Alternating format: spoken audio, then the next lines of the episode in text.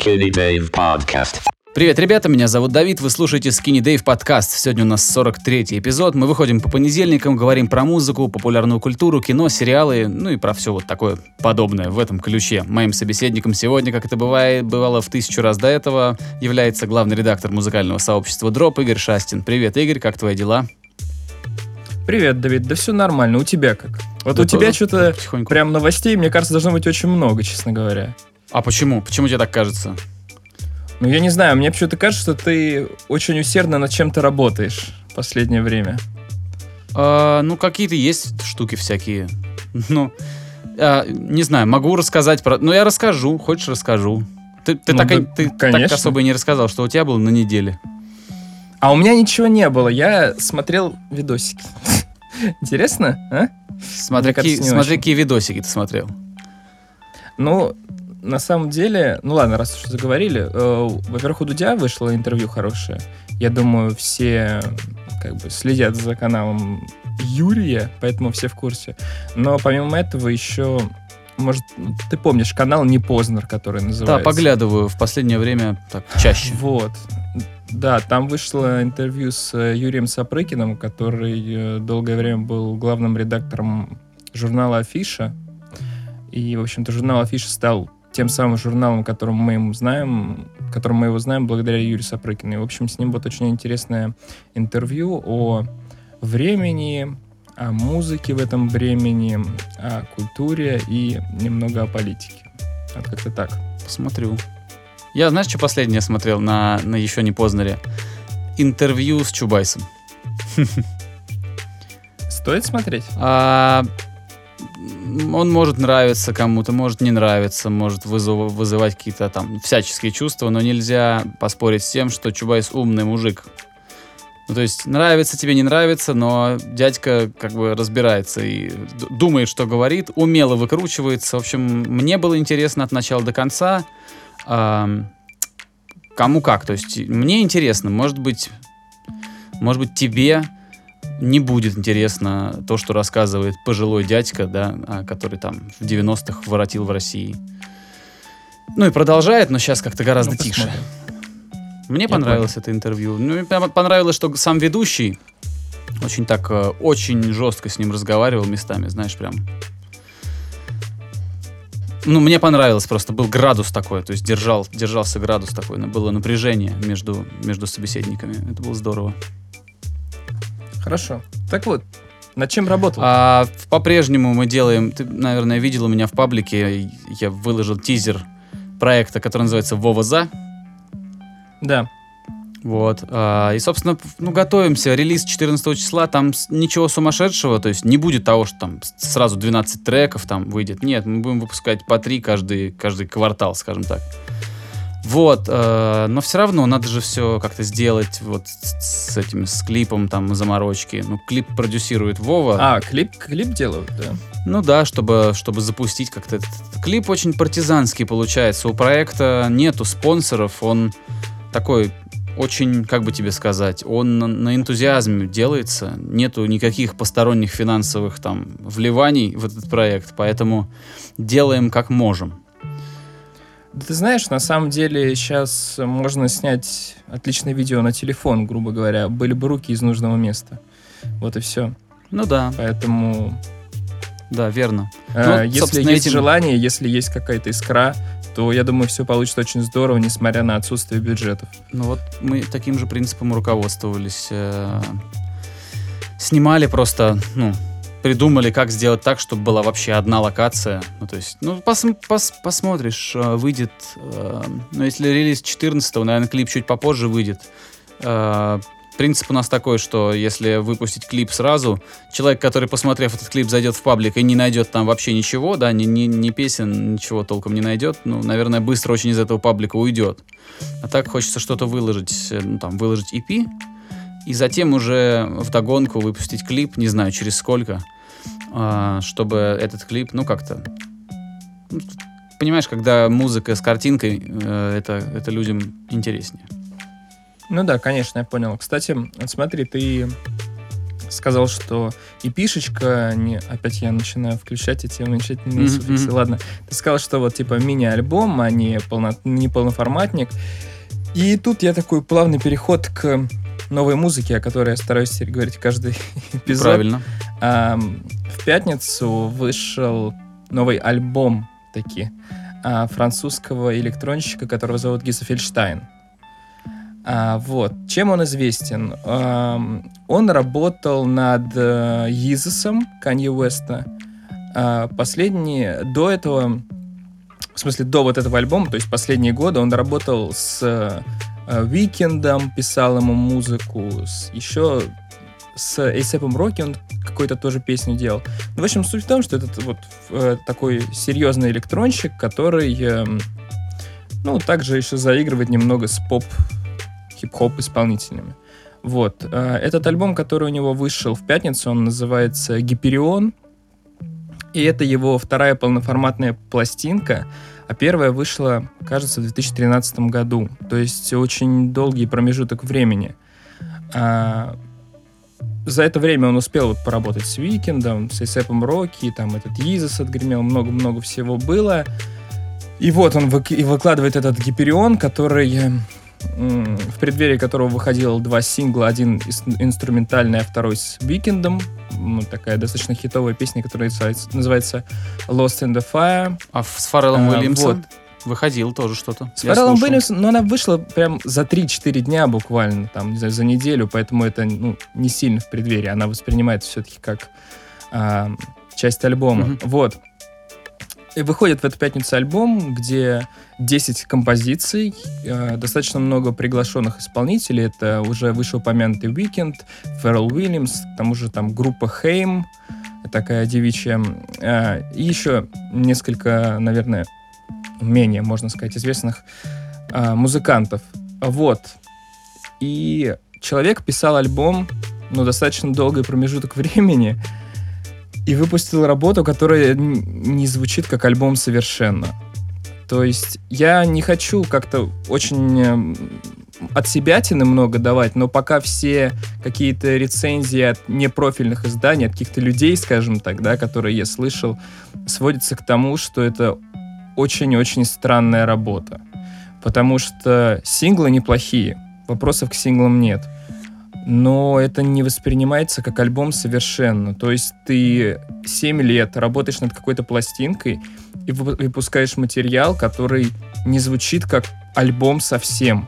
То есть он звучит как какой-то, какая-то большая-большая прелюдия к чему-то ну, к чему-то большему. И это очень, честно говоря, расстраивает. Но, тем не менее, а, я уверен, что о Гисе Фельштайне знают не так много народу, поэтому вот эта его новая пластинка, которая называется «Гиперион», это отличный повод познакомиться с музыкантом, послушать какие-то плейлисты, э, плейлисты с его песнями, да и, может быть, и новый альбом вам понравится. Вот как-то так. Ты завис или что? А, часть, часть твоей фразы, а, друзья, мы с Игорем говорим по скайпу, если вы вдруг не в курсе. Часть твоей последней вот фразы, заключительной, а, она у меня пропала. Но сейчас, я, тебя- сейчас я тебя снова слышу. А, ну все, все нормально, значит. Я А, просто по поводу, по порекомендовал поводу тем не работы, менее.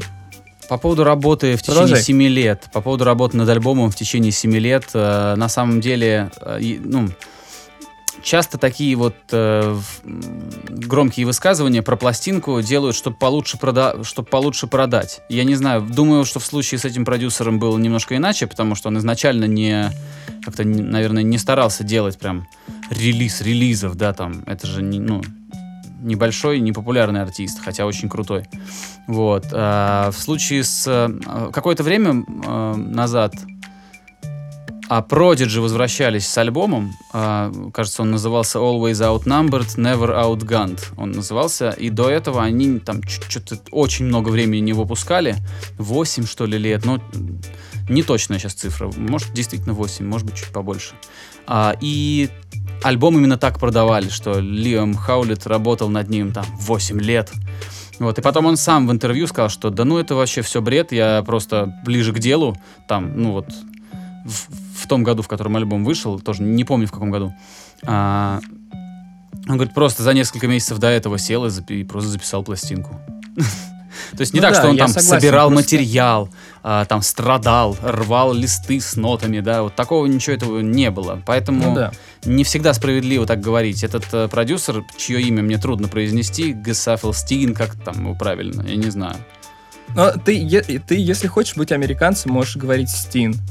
Короче, э, он, скорее всего, просто собрал какую-то компиляцию из каких-то вещей, которые ему лично нравятся, но не очень, э, ну, не очень, наверное, другим нравится. Он решил, так гори все огнем, выпущу, как люблю. Может быть, вот так это было сделано. Может быть, просто ты понимаешь, когда молодой дебютант, которому там 20 лет, очень сильно выстреливает, работает с Канье Уэстом и прочее, прочее, ну, условно 20 лет, а потом пропадает на 7 лет, ты дум, ну, ты как-то хочешь от него что-то такого значительного, очень высок градус ожиданий от, у людей. Некоторые А тут очень... Некоторые работают в команде хорошо, некоторые работают в команде, некоторые работают хорошо, когда имеют вызов какой-то, некоторые работают хорошо, когда у них есть э, четкая задача и ну, ну, то есть э, многие артисты раскрываются в каких-то конкретных условиях. Это знаешь, как э, Да, безусловно. та Безусловно. же самая история с продюсером, которого зовут Blood Pop.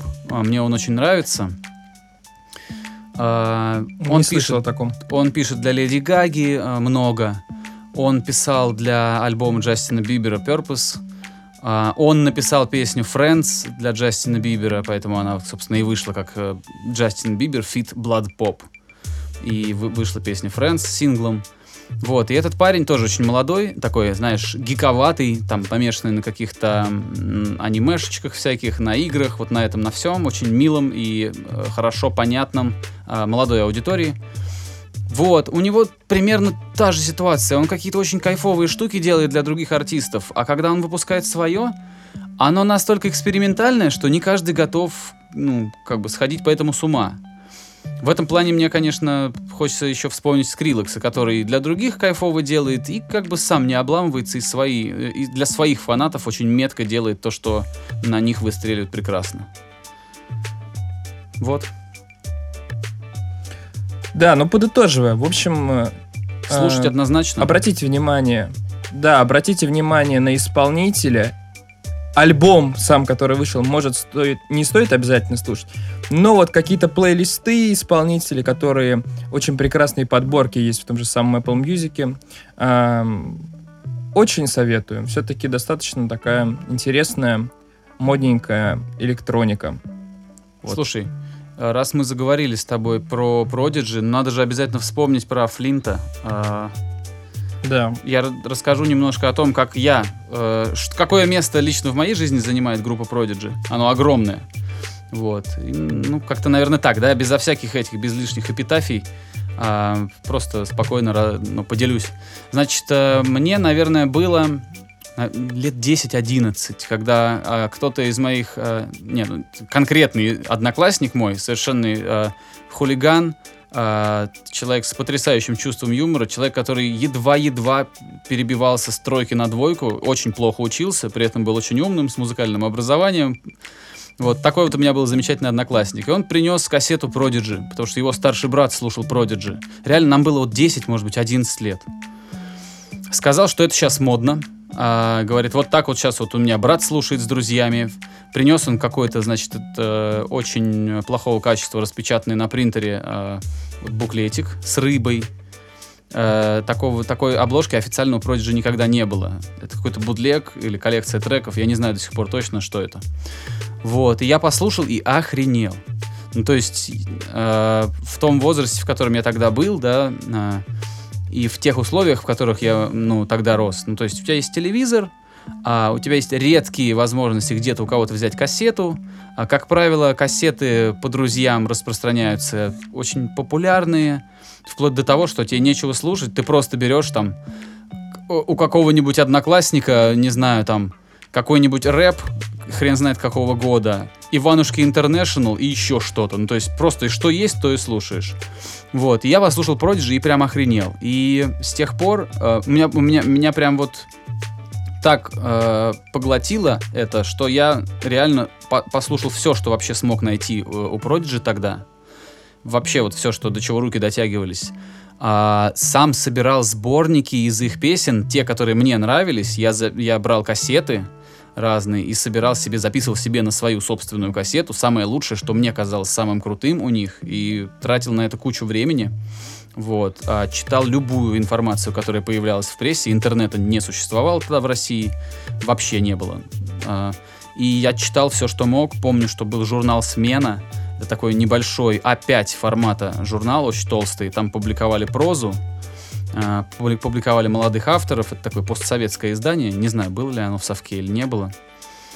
Вот, и там была статья про Продиджи, я жадно вычитывал оттуда все, кто, собственно, такие Продиджи и, и, и все такое. Потом каким-то чудом нашел видеокассету с их э, э, какими-то архивными кадрами, где они катаются на сноубордах, творят какую-то дичь где Киту Флинту разбивают бутылку об голову на сцене, и я такой, ух ты, нифига себе, и не подозреваю, что это все бутафория и часть шоу.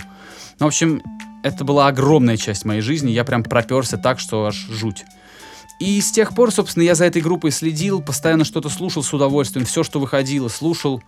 А, понятно, что, ну, к сожалению, мне кажется, э, стоит сказать, что лучшие свои треки они выпустили. Ну, то есть сейчас они делают все очень качественно, очень здорово.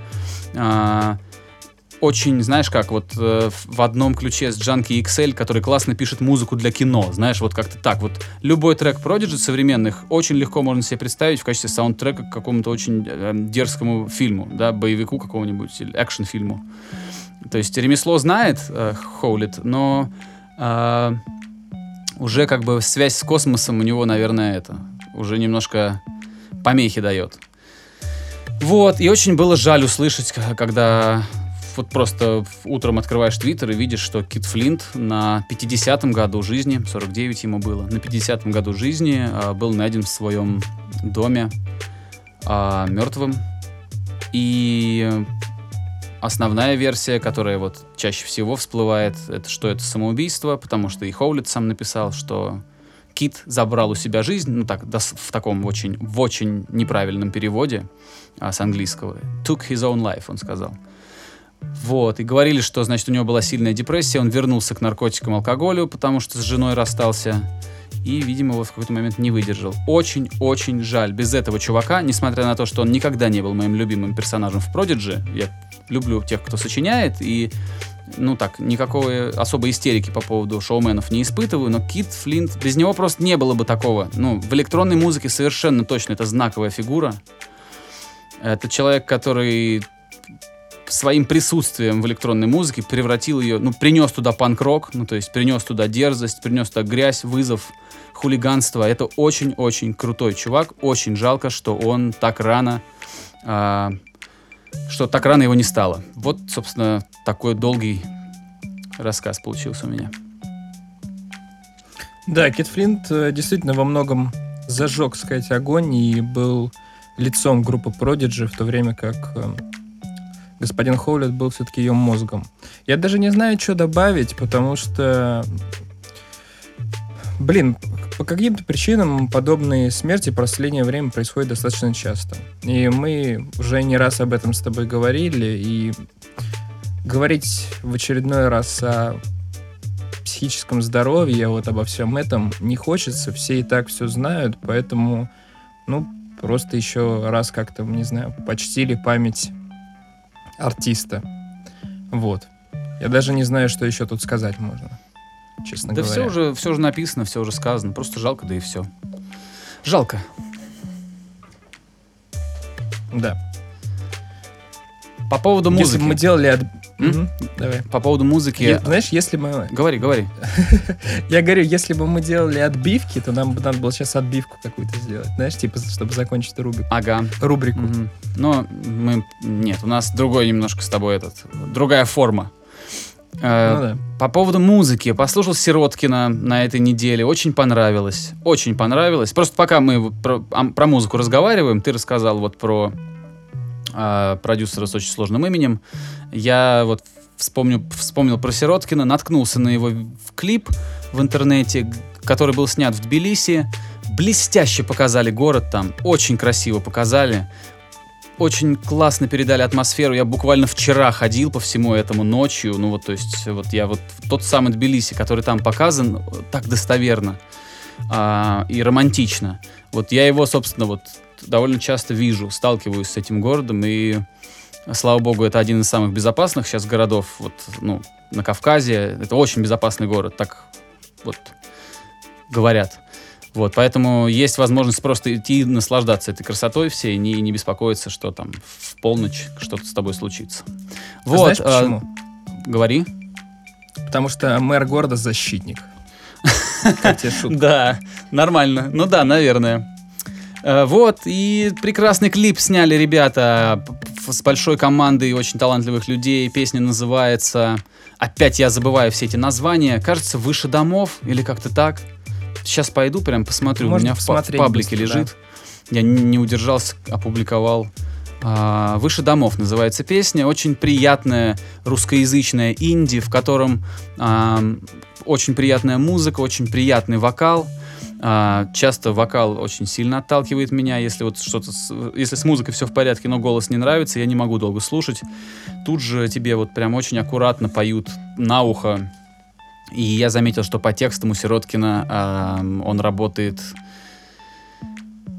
ну не всегда пытается донести какой-то конкретный смысл, но больше создает атмосферу своими словами, и ты только вот какими-то обрывками едва-едва улавливаешь, что он хочет сказать, или даже не улавливаешь, а сам интерпретируешь для себя то, что он говорит, находишь какие-то вот пересечения со своей собственной жизнью. Очень классный проект. Раньше я видел имя, а, видел какие-то обложки, но не прислушивался. Сейчас прислушался, очень доволен. Но по мне хочется, ну, хочется больше таких песен, как «Выше домов». Вот оно, она прям очень удачная. Ты послушал что-то еще у него? Я послушал весь EP, который называется «Эхо Парк». Тебе понравилось? Песня «Выше домов» понравилась мне там больше других. Просто я у Сироткина слышал только одну песню, на которую «Бейся был сердце», клип. да? «Бейся сердце, время Да, биться». да, да. Да, вот именно эту. Больше я у него не слышал ничего, к моему стыду. Вот. Ну, то есть ты советуешь, да, послушать вот это EP? Да, я советую послушать. А, не надо ждать, что там это что эта музыка перевернет вас там, э, перевернет вашу жизнь, но эта музыка может на какое-то время стать хорошим фоном для вашей жизни. В самом Хорошо, лучшем смысле. Не так, хорошо. что фон, типа, знаешь, обои на стене. Нет, в самом лучшем смысле. Приятное музыкальное сопровождение. Саундтреком к жизни. Да, да. Приятное музыкальное сопровождение. Послушать однозначно надо, ознакомиться надо. Э, Я сам ознакомился, не пожалел, что ознакомился. Но повторюсь, э, вот, вот этот вот очень удачный трек «Выше домов», вот мне хочется, чтобы ему в, в дальнейшем везло находить такие интересные, изящные и клевые решения музыкальные. Слушай, мы заговорили тут с тобой о Тбилиси, о всем этом. У меня такая немножко, помимо того, что я смотрел интервью на неделю, у меня такая была немного неделя флешбеков. Я как-то откатывался э, в какие-то старые переписки и все такое, и выяснил, что э, первое письмо, которое тебе написал, оно было в 2014 году. В 2014 Это, блин, году Очень давно. с ума сойти. Да. С ума сойти. Шок-контент. Я сам был этому очень удивлен. И на тот момент ты уже жил в Соединенных Штатах. Мгм. А, если немножко посчитать, чего у меня не очень хорошо получается, как я выяснил по предыдущему эпизоду. а, так вот, если посчитать, то получается, что ты уже 6 лет, грубо говоря, не живешь в России. Разве Правильно? 6? Ну смотри, 2014 год, я тебе писал письмо. Ты был уже, а, ну или даже 2015, ну 5 лет. По-моему, 2014 все-таки это был. Ой, блин, а мне так тоже как-то. Мне почему-то так вот. Мне кажется, что в Штатах я прожил чуть ли там. Ну, ну три года, но там, если прикапываться к датам, то чуть меньше. То есть без недели три года или без, или без, без трех недель три года. Как-то так. Мне кажется, если так считать, то 4 года в общей сложности а, а, я не заезжал э, на родину. Ты знаешь, Давид, мне кажется, как-то больше. Ну, надо, ну, я не знаю, как у меня, у меня Получается так не складывается больше. эта мозаика. Наверное, ты мне все-таки в Ну, 15 нет, тут- написал. А смотри, я сейчас открою вот твой канал а, и посмотрю, когда у тебя выходило вот это вот первое видео из штатов твоего блога. Давай, давай, даже любопытно. Так. Я вот уже скроллю, скроллю, скроллю, скроллю. А, Так, ну вот он пишет, что три года назад, но три года назад это может быть, что почти четыре, на самом деле. Ну, ну, четыре года. Самое оптимальное. Короче, что мы с тобой этот, э, счита- считаем? Три года в Штатах, э, год в Грузии. Я просто сейчас уже недавно совсем был год, как мы приехали в Грузию. А, больше я нигде не, это, не задерживался, ни- нигде в промежутках не, не, не проживал. Так что 4 года точно, может быть, там плюс-минус какие-то очень незначительные недели там. Вот, А, смотри, я узнал. Я написал тебе в 15-м, да. 25 сентября 15 года. ладно. Потратили кучу Давай, времени на давай. выяснение. Да, но потому что Игорь не умеет, блин, считать. Ну ладно. Во Ладно. всяком случае, ты хотя бы иронизируешь на эту тему. Ну, а чё, если косячу с цифрами? Так вот, а, к чему я все это веду? Четыре, получается, года, да? Ты уже не живешь в России, и год живешь в Тбилиси. Какие у тебя вообще со всем этим чувства есть? Скучаешь, не скучаешь? Как ты относился к своей жизни там а, в России, в Москве в том числе, в Атланте и в Тбилиси? Все-таки это достаточно разные, насколько я понимаю, по культурному, и по климату, и вообще это очень разные города. Так, вопрос я... Скучаю ли я? Ну, давай начнем с Не вопроса, понял. скучаю или нет. Я всегда скучаю по людям. Какой у тебя, да. Я да. скучаю по людям. Мгм. Слава богу, и у нас сейчас есть интернет, там с многими моими друзьями я не виделся давно, но мы созваниваемся и видим друг друга на экране. И это вот на удивление, на удивление как-то вот сокращает расстояние. Хотя, казалось бы, да, вроде не рядом сидим. Но вот это вот мат-перемат в скайпе, знаешь, там шутки-прибаутки, сообщения ругательные какие-то. Ну, мы, не знаю, мы с друзьями так разговариваем.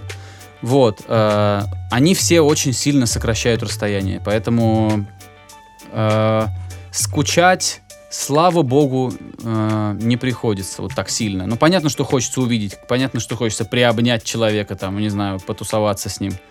Но так как мы уже все достаточно взрослые ребята, когда я жил в Москве, мы тоже не часто встречались. А, то есть мы могли встретиться раз в месяц, куда-то сходить вместе, поесть бургеров каких-нибудь, не знаю. А так вся остальная связь у нас была также в мессенджерах в каких-нибудь и так далее. Вот. а, я очень люблю город Москву. Мне нравится Москва, в отличие от многих. Я э, очень тепло отношусь к Москве. А, мне не очень нравится, что там так долго зима идет, но в целом это очень прикольный, приятный для жизни город. Особенно если ты живешь в пределах трешки, так вообще замечательно. А, я почему не поехал в Москву? Потому что, когда ты переезжаешь с места на место, это еще, с, эм, как тебе сказать, это совпадает еще с тем, что какое-то время ты не работаешь, не выполняешь заказов, а тратишь время на то, чтобы э, как-то, ну, окопаться, да, вот как-то привыкнуть к новой жизни, к, но- к жизни на новом месте. И я понял, что если, что я не могу себе позволить в Москве потратить время на то, чтобы окопаться. То есть мне нужно, мне нужно было бы сразу прям впрягаться и что-то делать, э, наниматься куда-то, потому что там очень дорогая жизнь. А Тбилиси — это город, в, в котором чуть-чуть медленнее течет жизнь и в котором чуть-чуть дешевле стоит аренда жилья. Э, Собственной недвижимости у меня нет. Вот э, как-то так. Ну, плюс Тбилиси, я к нему всегда тоже тепло относился, и... но об этом я уже рассказывал. Скучаю. По Волгограду, опять же, просто потому что это родина. э, тепло отношусь к Волгограду, но точно знаю, что не смог бы там жить. Ну, не смог бы я там жить, ну, прям вот я там больше трех дней не могу проводить. Мне хочется сразу оттуда пешком идти куда-то. Ну смотри, а города, у всех городов есть какая-то своя вот атмосфера и какие-то вещи, которые вызывают твою любовь к этим городам и все такое. Чем тебе сейчас нравится Тбилиси? Я даже не могу объяснить. Это трудно объяснить. Просто, просто знаешь, я не хочу, чтобы у нас разговор сводился в какую-то вопрос-на-ответную форму, да, просто мне кажется, тебе реально есть с чем сравнивать. И действительно есть с чем сравнивать. И мне как-то просто хочется понять, вот почему как бы так или иначе происходит. Смотри. Понимаешь? Я понял, что мне надо сказать. А, значит, э, из-за того, что я сменил несколько мест вот, проживания, я понял ну, какую-то очень такую вещь, которая не сильно относится к географии. Я понял, что куда бы ты ни поехал, от собственных своих проблем ты никуда не уедешь. То есть ты можешь переехать э, в Лос-Анджелес, ты можешь переехать э, в Лондон, да, ты можешь поехать в Нью-Йорк, ты всегда мечтал, например, жить в Нью-Йорке и писать там какие-то колонки для каких-то изданий. Ты никогда не убежишь, не убежишь от самого себя. Если ты ленивая собака, то ты так ею и останешься, да. Если ты любишь сваливать свои проблемы на других, если ты, если ты любишь жаловаться, то это не важно, где ты будешь сидеть и жаловаться. В Лос-Анджелесе, в Нью-Йорке, в Москве или в Воронеже. Вот. Я про себя это знаю, я, я понял это, находясь в США, я понял, что если я не подниму сейчас жопу и не пойду что-то делать, то я просто, меня выселят там из, из съемного жилья. И вот в Штатах я начал понимать, что э, да, да, от тебя человек действительно очень много от самого зависит. И я до сих пор продолжаю это осознавать и продолжаю в себе воспитывать нормального человека, который отвечает сам за свою жизнь. Я до сих пор не, не во всех, не по всем пунктам научился это делать. Вот.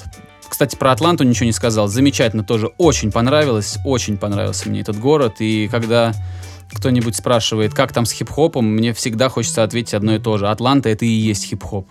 Вот так вот. Это две вещи, которые никак, ты одно от другого не можешь... Э, они не разнимаются. Это как вот одна большая вот... Одно большое облако. Вот хип-хоп — это Атланта. И то же самое, я думаю, что с, Лос- с Лос-Анджелесом тоже. То есть везде свои традиции, да, музыкальные. Но Атланта это совершенно точно, это и есть хип-хоп. Так же, как и другие знаковые города в США. Понятно, понятно. Я не знаю, понимаешь, э, у меня даже не было как-то конкретного вопроса. Мне просто было интересно, чтобы ты поделился мыслями. Потому что- что так прикинул вот, со всеми этими флешбеками, что вот где-то год назад ты приехал как раз в Тбилиси. Про Грузию, знаешь, что Где-то я вот понял? Что такого сервиса, как в США, нет, ни- как в США нет нигде в мире. А, то есть, если ты привык, Может, что в тебя... Японии есть. Э, не знаю. Ну да, я не бывал в Японии. Может, короче, в чем фишка? Фишка в том, что если ты привык к Штатам, а, то тебе иногда будет очень больно осознавать, что ты оттуда уехал. Там, если ты пожил там какое-то время, и потом приходишь в кафе в Тбилиси, где ты действительно видишь, если ты не нравишься официанту, ты видишь это. Если ты не нравишься бармену, ты видишь, что ты ему не нравишься. И, ну, мне просто приходится включать такое, знаешь, вот... э, не знаю, какой-то такой режим, что мне совершенно насрать, что обо мне думают люди, которых я вижу в течение 30 минут, а потом, возможно, никогда в жизни их больше не увижу. Вот, и я не беспокоюсь сильно об этом. Вот, но с другой стороны, тут ты в каком-то смысле знаешь, что тебе ждать. Если ты, ты как бы без сюрпризов, все, никто не будет улыбаться тебе, а потом плевать тебе в тарелку. А, то есть у всего есть и плюсы, и минусы. Ну смотри, ты уже считаешь себя как-то оторванным от России? Да нет, э, кто-то, мне кажется, Бродский сказал, э, сейчас не уверен за авторство, не уверен в авторстве, но кажется, вот он сказал, что, что человек, э, родина человека это его язык. А я русскоязычный, русскоговорящий, грузин, ребенок Советского Союза. И ну, я не могу оторваться от России, я ее часть. Нельзя меня от нее оторвать, потому что я думаю на русском, мне снятся сны на русском, я пишу. а, и я, у меня не существует в моем арсенале более, а, а, как сказать, более развитых выразительных возможностей. Я могу выразить себя лучше всего только на русском языке. Ни с гитарой в руках, ни за, ни за, ни за барабанной установкой, ни на английском, ни жестами. Вот на русском языке я... Нет такого другого инструмента у меня. И поэтому оторваться от России мне, во-первых, не хочется, во-вторых, не получится. Понял. Загрузил, да, я тебя? Я, ты знаешь, да я даже не загрузил, просто это все интересно, потому что, я говорю, когда начинается флешбэчное, то, то знаешь, такие куски времени начинаешь, какие-то пласты просто резать их ножом, как сливочное масло или как, я не знаю, как что-то другое.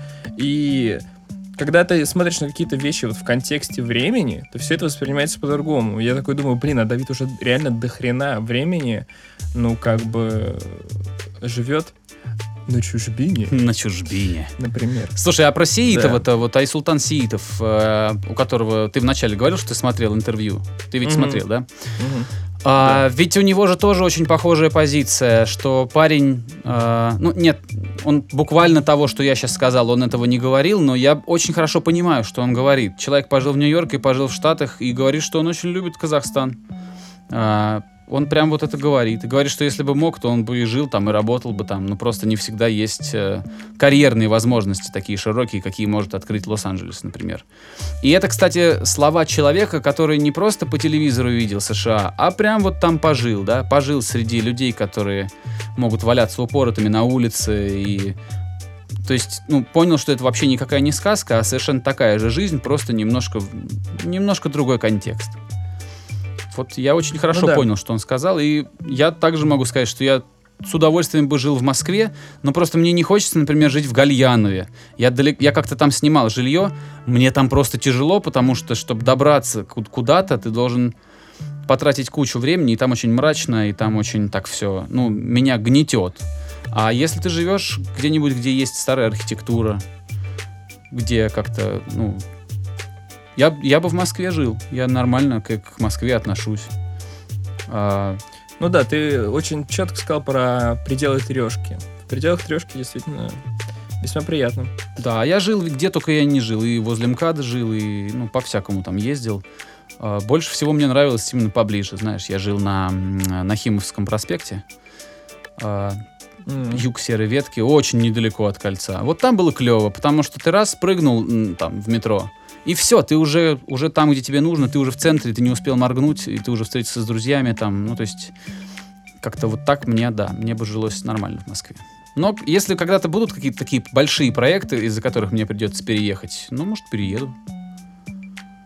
Блин, у меня какая-то мысль была, она из головы вылетела. А, вот, про Айсултан там.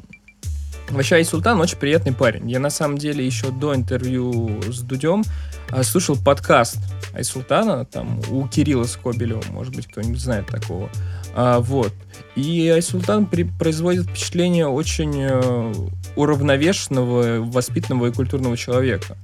То есть он не строит из себя какого-то там пупа земли и адекватно оценивает как бы и себя, и свою работу, способности и, все такое. Это очень подкупает, потому что это приятно, когда человек ну, как бы не зазнается и очень воспитанный, скажем Хотя так. у любого бы ведь крышу сорвало, да, в 22 года снять клип там мировой Овсету. знаменитости. Ну, ну, просто, да, вот в 22 года.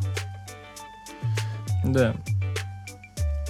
Ну, понятно, Странно. что у каждого свои часы, и каждый сам, э, как бы, как, как- есть, ну, то есть, если ты в 22 года не снял клип э, какой-то звезде, это вовсе не значит, что ты, э, что у тебя не удалась карьера. Можно снять в 40 что-то, или в 50, или в 60 что-то, что, а, что заставит тебя думать, блин, как же все это не напрасно было. Ну, то есть... э, но в случае с Сиитовым, конечно, удивительно, что это такой возраст, когда крышу может очень легко снести, когда ты еще как бы особо не пожил, а, ты думаешь все еще, что ты будешь жить вечно, и какие-то вещи еще не совсем понял.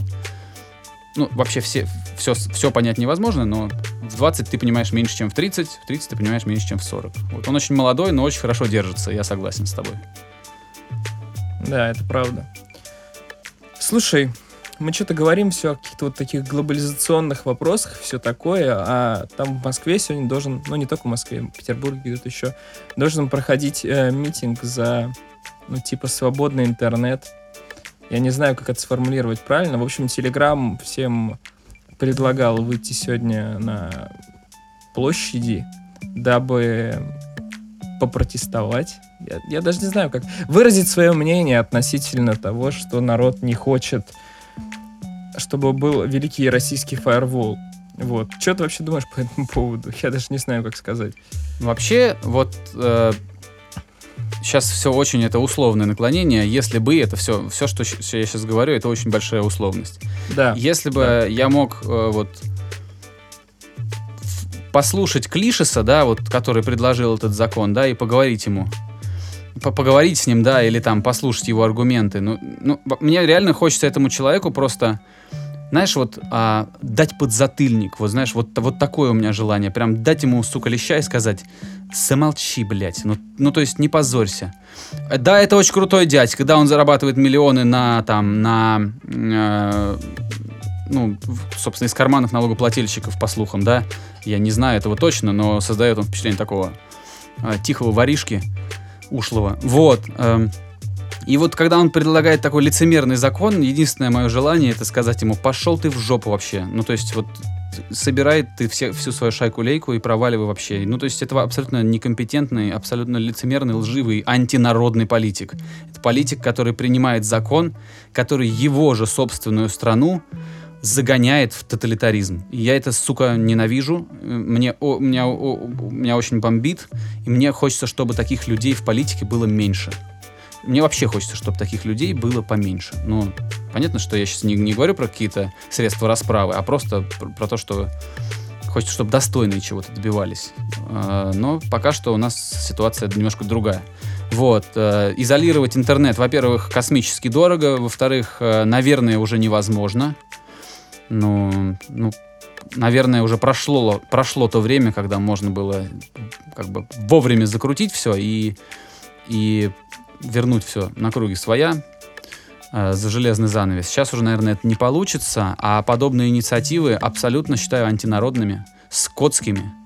Э, и вот за такие предложения любой политик, который э, нечто подобное предлагает, или, например, предлагает э, штрафовать или сажать людей за то, что они, э, э, значит, как же там, какая там формулировка-то мерзкая, э, оскорбительная, э, оскорб... оскорбительное оскорбление власти, в общем, как-то так, что когда ты что-то говоришь, что э, неуважительно по отношению к власти. Вот за такие инициативы а, ну, ну, ну, я не знаю, для, для любой э, страны, такой, ну, более-менее демократической, вот любое такое заявление стало бы концом политической карьеры. Этот человек бы исчез из повестки. Ну, то есть на нем бы потоптались немножко СМИ, а потом бы про него просто забыли, как про шута. И мне грустно, что приходится нам с такими вот людьми считаться, да, выходить. 15 тысяч пришло, э, вышло на митинг в Москве. Э, Медуза так говорит, что вот по оценкам 15 тысяч человек вышло, чтобы показать свою позицию. Кстати, надо отдать должное московским властям. Они согласовали этот митинг.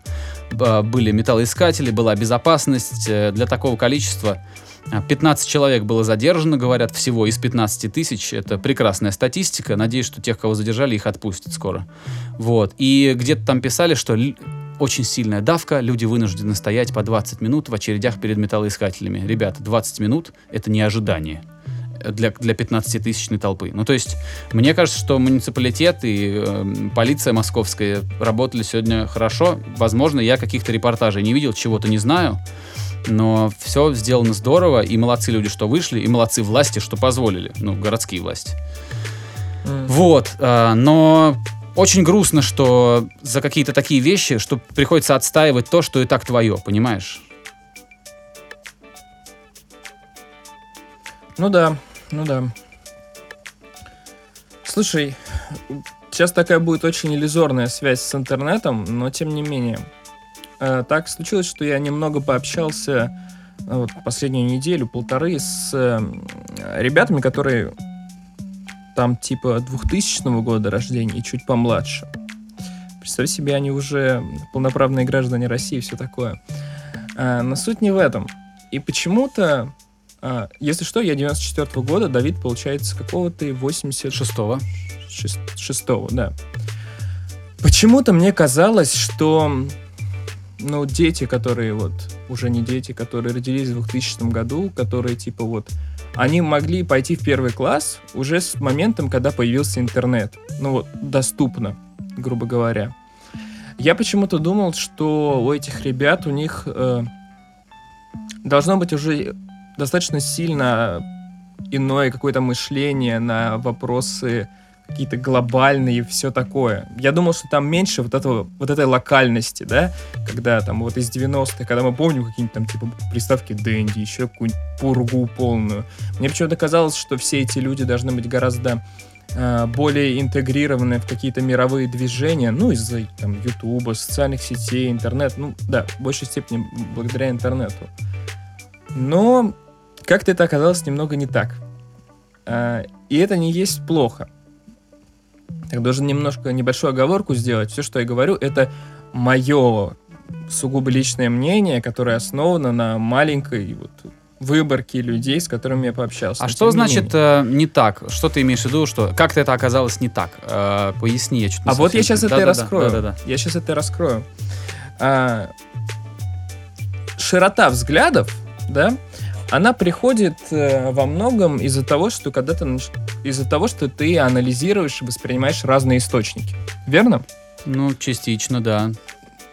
Вот. А, В данном случае, когда ты читаешь только русскоязычные источники, грубо говоря, да, у тебя достаточно все равно, ну, достаточно узкое восприятие всего мира. То есть ты не можешь посмотреть на вещи, которые происходят внутри страны, глазами извне страны, например. А это очень важная штука для ну, понимания каких-то ситуаций с разных сторон. И мне почему-то казалось, что люди, которые, ну вот моложе и все такое, они как-то должны быть уже свободны и с английским языком, например, и с восприятием информации из других источников, там, почитать что-то, ну, не знаю, западное, посмотреть что-то западное, благо YouTube позволяет. И в моем восприятии, в моем воображении как-то это должно было повлиять на то, что люди должны более трезво оценивать э, вообще происходящие вещи вокруг и, и обладать более высоким, кругоз- широким кругозором. Но это оказалось нифига не так. Потому что люди как э, не знали английский, так они его и не знают. А вот этот вот firewall условный, это то же самое. Что есть возможности людей сделать более образованными, более а, зн- знающими какие-то вещи и более открытыми, а в итоге ты только пытаешься все это дело закрыть и подальше на полку убрать. Да. Вот так вот такие скомканные мысли у меня, скомканные. Все равно, а, я понимаю, о чем ты говоришь, думаю, что понимаю. А, и все равно процент людей а, с широким кругозором сейчас гораздо больше. Ну, мне реально кажется, что а, есть люди, которые что-то хотят знать, что-то, которые чем-то интересуются. Мне кажется, что их сейчас у них гораздо больше возможностей для того, чтобы ну, чтобы мир более полно воспринимать. Так вот, статистически. Если раньше у тебя была одна газета, да, и одна радиоточка, э, там, в Советском Союзе, то сейчас этих э, вот источников разной информации больше. Главное хотеть. Ну вот, ну то есть даже так, по теории, э, теоретически в таких условиях должно быть больше людей, которые стремятся к, э, ну как минимум, которые не стремятся изолировать себя от кого-то. Это верно, но когда...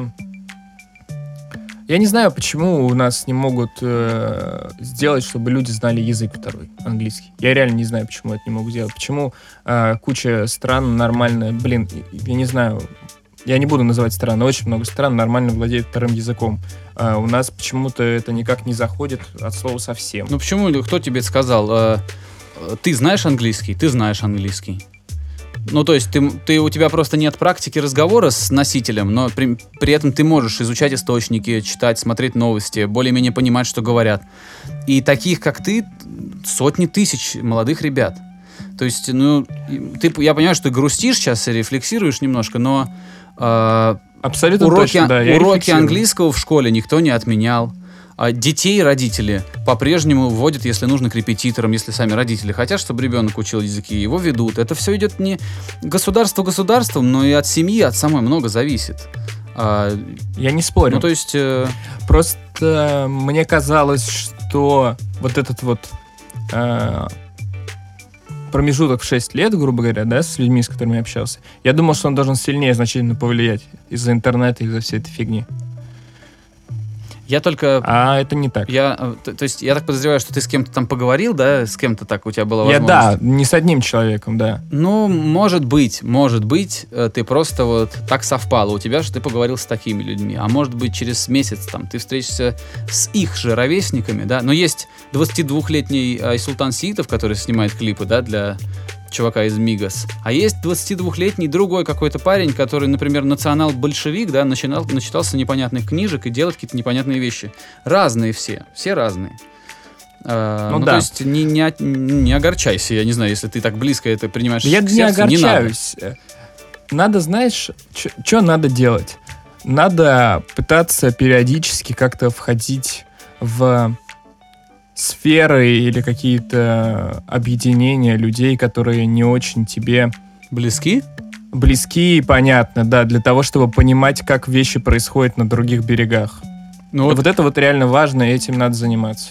учеба в институте. а, Для меня это было вот такой интересной школой, потому что там были все вообще разные. Там ходили люди с дредами, там ходили э, парни в красных мокасинах, да, которые ездили на девятках.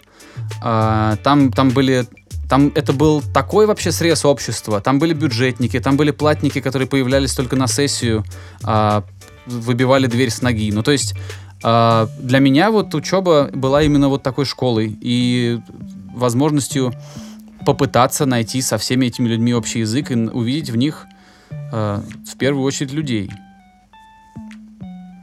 Ну, ты знаешь, я выскажу противоположное тебе мнение. Естественно, в этом большая доля лично моей вины, но, наверное, условное время учебы в университете — это самое бездарно потраченное время, которое у меня было. Ох, жалко. Очень, ну, мне жалко, мне, мне просто нравилось. Не то, чтобы мне нравилось учиться, но мне нравилось быть студентом. То есть, не знаю, как это объяснить. А то, что я учился, ну, я типа учился, много всего нахватался, до сих пор все эти знания использую. Если бы я тогда что-то не нахватался, я бы сейчас гораздо хуже разговаривал. Я сейчас так себе говорю, но если бы института не было, я бы сейчас гораздо хуже говорил. Вот. а, Ну, может а быть. Насчет тебя, ну, блин, мне просто жалко. Я, мне даже не хочется верить. Может быть, ты сейчас поживешь еще лет пять, и все-таки потом более у тебя будет такая перспектива широкая, и ты скажешь, нет, все-таки в институте, наверное, было полезно поучиться. Может быть, мнение поменяется у тебя? Может быть, не знаю. Не знаю. Но это опять же о полярности мнений, восприятий и всего такого. То, что бывает по-разному. Так что надо смотреть в разные стороны. Да, да, совершенно Вот точно. кажется, совершенно да. точно. Надо... Да. э, есть очень... сейчас я чуть-чуть взбодрю тебя. Ну, то, ты не грусти, Игорь. Ты прям как-то под Да конец, я не грущу, под конец нет, подкаста прям я- такой, эх, блин. Нет, просто, понимаешь, э, в целом э, так получилось, что половина каста проходит под таким моим вялотекущим настроением, которое в последнее время есть. Я не знаю, это не значит, что я грущу от этого. Просто это действительно некоторая рефлексия, в которую я тебя вовлек. Вот, но это, это не есть, что это плохо, или там я грущу как-то, или что-то такое. Нет, просто это, ну, какие-то думы и переоценка определенной некоторых моментов. Это нормально. Вот. Хорошо, я, я киваю. Ну, то есть, окей. Просто не загоняйся и все. Не загоняйся. Да я не загоняюсь, нет. 53 нормально. минуты говорим, Игорь. Все, надо Ну, если, если вступление отрежем, получится где-то 50, наверное. По- Побольше чуть-чуть. Ну ладно, все равно надо заканчивать. Да, пожалуй. А, ну тогда я со всеми прощаюсь. Да, всем до скорого. Будьте открыты для новых людей, новых впечатлений. И услышимся в, следующие, в следующих эпизодах. Пока. Спасибо, ребята, что оставались с нами. А, непременно возвращайтесь еще, будут новые эпизоды, постараемся также регулярно все делать. А, заходите в дроп за новой музыкой, заходите ко мне в сообщество за какими-то звукорежиссерскими штуками. Ну и, конечно, помните, что вы ни хрена, ну, никто из нас не является центром вселенной, мы просто все космическая пыль. Вот такое вот оптимистическое окончание Здорово, подкаста. здорово. Все, всем пока. До скорого. Skinny Dave Podcast.